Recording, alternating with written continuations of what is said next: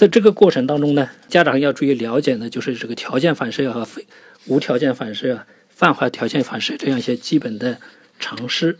那么，所谓泛化的条件反射呢，就是说它跟条件反射呢还有一定的差距，就是在儿童在这个过程当中，他只能够大约的或者是初步的经过某一个信号的提醒，然后把某一个信号的提醒与他的某一个动作呢能够建立起联系，